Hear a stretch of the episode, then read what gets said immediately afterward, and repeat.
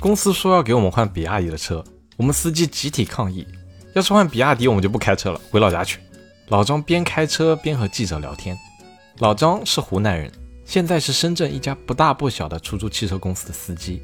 他转过头，开心地跟记者说：“后来公司没办法，决定给我们换桑塔纳三千了。再过几天，我的旧车就该退休了。”这是二零零八年《中国商报》汽车版一篇文章的开头，代表了当时大众对于比亚迪的态度。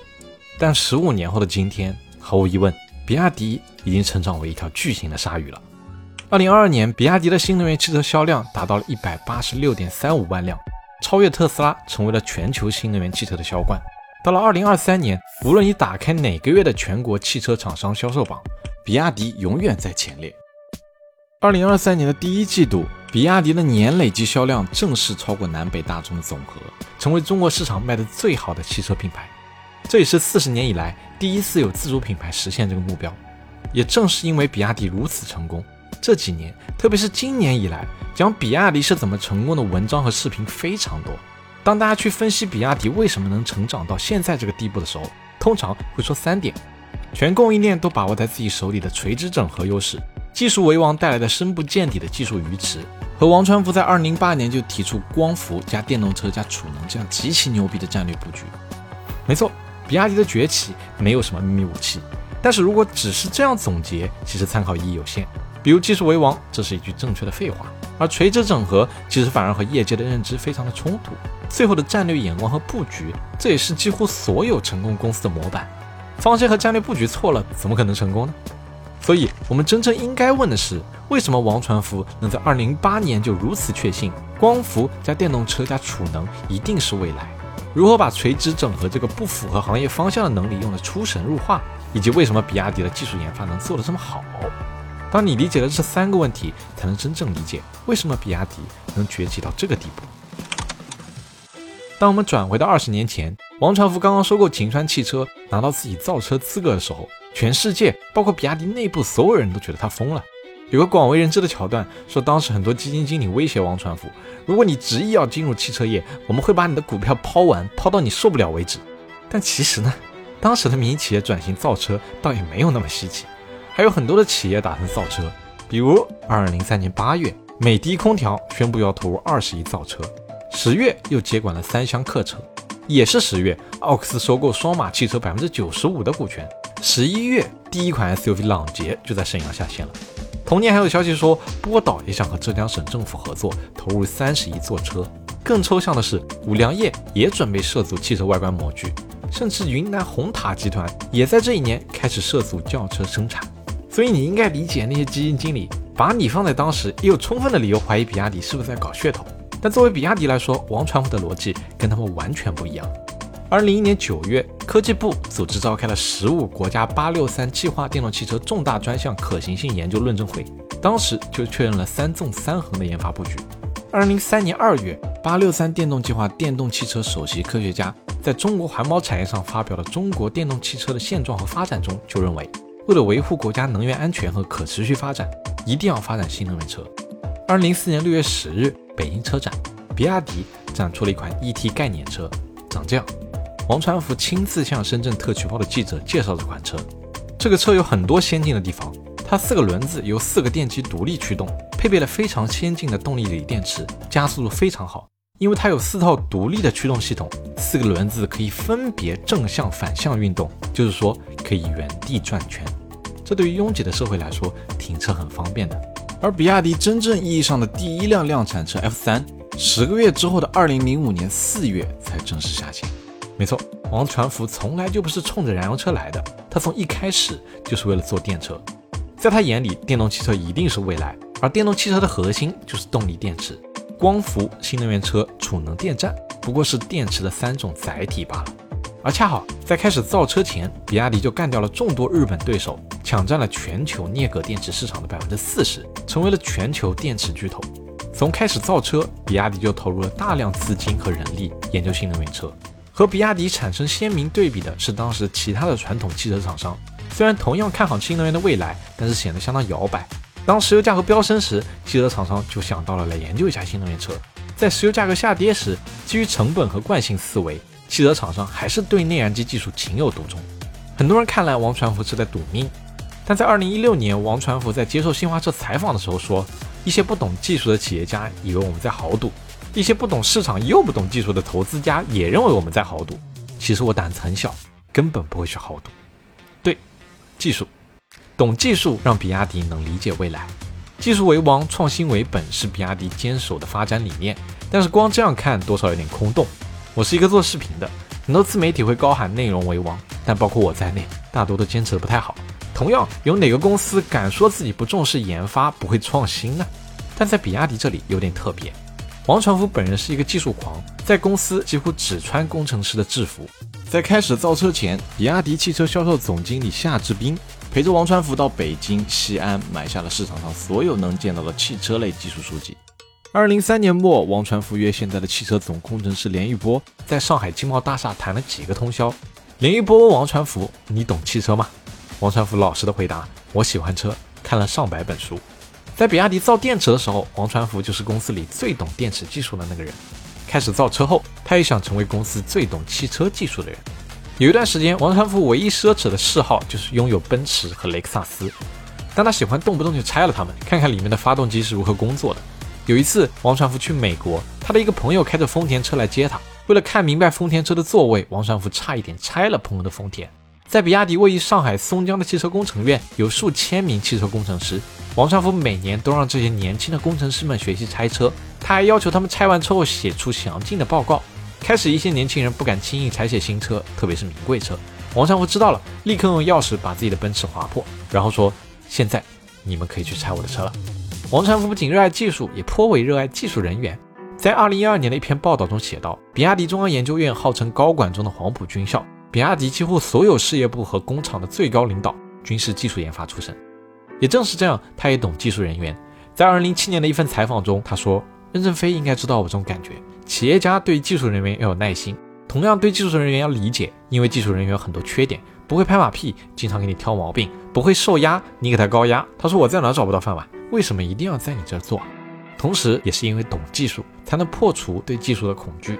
先来看看王传福当时面对的局面吧。”现在看来，国内的电池、电控、电机技术相当领先，但在二零一一年的一篇文章《比亚迪大败局》中提到了当年的情况。王低估了某些行业核心技术的突破难度。以电池为例，国内目前尚无对单体电池的完整评估体系，更毋庸再提数百个串联电池组。以下冰冷的数字或可佐证这一点。以型号为幺八六五零动力电池为例，日韩企业不用筛选即可保证一致性，而中国尚无一家达到此类水平。北方车辆研究所动力电池测试中心的一名工程师称，目前国内动力电池的质量远未达到量产水平。该人士说，与日韩的差距并非一点点，现有的产业环境远不乐观。而到了电控这边，另一篇文章提到，对于电池管理系统而言，一个最简单的挑战是如何保证车厢内的电池温度。F3DM 之所以采用了风冷技术，乃是迫不得已，其现有的技术水平不足以支撑散热更好的水冷技术。这种技术并不成熟，即使全球领先的丰田汽车也没有水冷技术。最后是驱动电机的核心控制模块上，一位八六三计划的项目专家表示，放眼全球，日系优势明显，欧美也做不到这点，我们更不行。在上面的这些内容中，你可以感受到，在三电领域，日本的壁垒极高，而国人对于国内的技术发展普遍是悲观的。在其他领域，比如车用芯片、车架、底盘等东西，这个难以逾越的对象变成了欧洲，变成了美国。关于这种恐惧，王传福不止在一个场合说，这种恐惧正是对手给后来者营造了一种产业恐吓。他们不断的告诉你做不成，投入很大，研发很难，直到你放弃。所以比亚迪从来不怕有什么技术是搞不定的。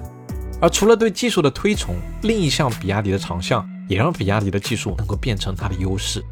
连玉波在云辇发布的时候说过一段话：如果不垂直，你像我们今天发布的云辇，你是搁减震器里面，还是搁过去悬架的结构？还是搁空气弹簧，你都没办法。你要是买这些供应商，谁都不愿意给你重新设计、重新开发，你的创新就没办法落地。没错，比亚迪的技术爆发离不开它的另一个优势——垂直整合。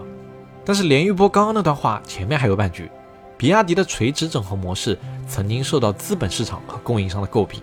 是的，垂直整合很难做，比亚迪因为这个模式一度陷入了非常大的困境。所谓垂直整合，就是把产业的上下游全掌握在自己手中，因为不用高价从供应商的采购原料和技术，最大优势就是能用最低的成本带来极高的性价比。比亚迪在做电池的时候，就靠着垂直整合打败了所有的日系选手。二零零三年，王传福决定把垂直整合模式带进汽车行业。两年后，比亚迪 F 三就开下了比亚迪的生产线。和合资车型看着没啥区别的它，价格却只有前者的一半，原因就是垂直整合。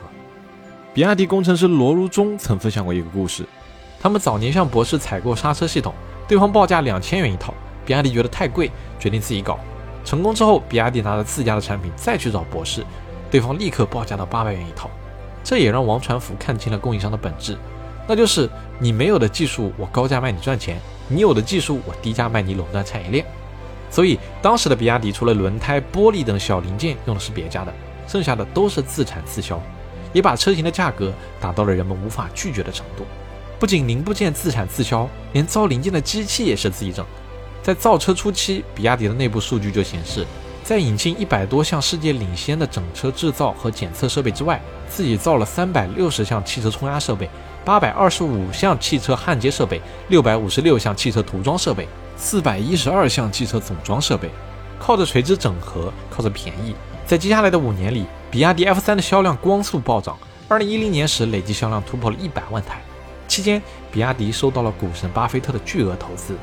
王传福也乘胜追击，准备把垂直整合模式带进当时还未成型的光伏和储能领域，一副前景大好的模样。但也是在这年，比亚迪的顺风局戛然而止，因为啥都需要自己做，比亚迪的下属事业部数量达到了十九个，员工也从二零零九年的九点七万人暴增到了次年的十八点三万人，资产负债率也是一路飙升。这种垂直整合，其实在十九世纪的欧美挺流行的。后来因为信息通信技术交易模式的优化，公司间的交易成本越来越低，所以后来大部分汽车公司都在将零部件的供应链外包，零件自制率基本都在百分之四十以内。同时，因为所有的零件都自己造，比亚迪内部反而出现了严重的敷衍，各部件交给整车的时候，大家都是自己人，糊弄糊弄就过去了。所以，比亚迪从二零一二年实行了事业部公司化，模具、橡胶、涂料这些没有竞争力的业务就自己不干了。涡轮增压器、喷油嘴等这些关键零部件则采用了国际供应商的方案。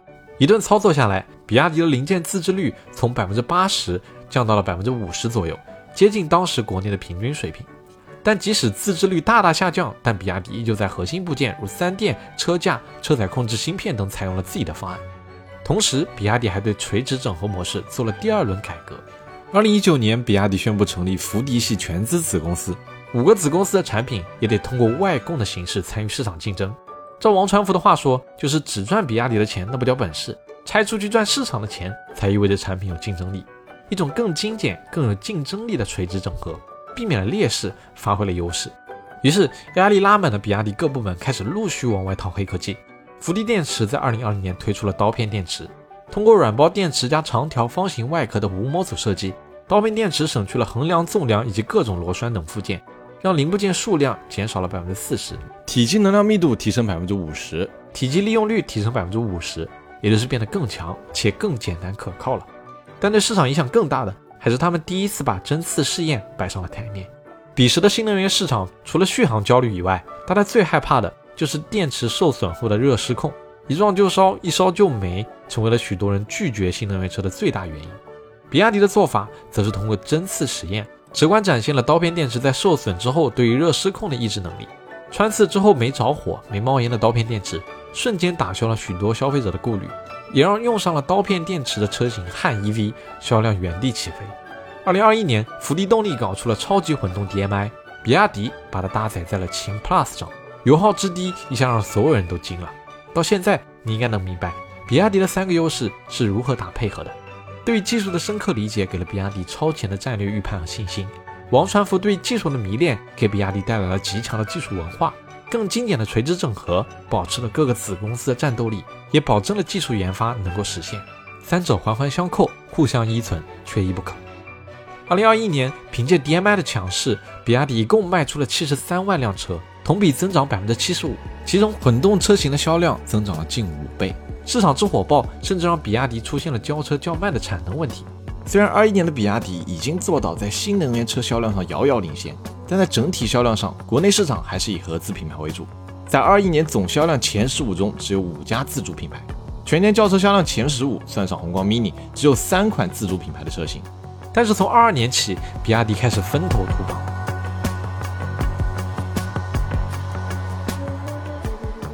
但离彻底打败合资还差最后一口气。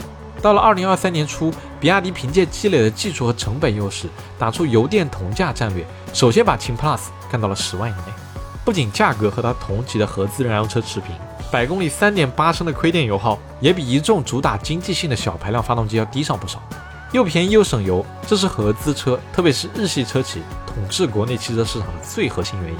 如今也成为了比亚迪反击的最强武器。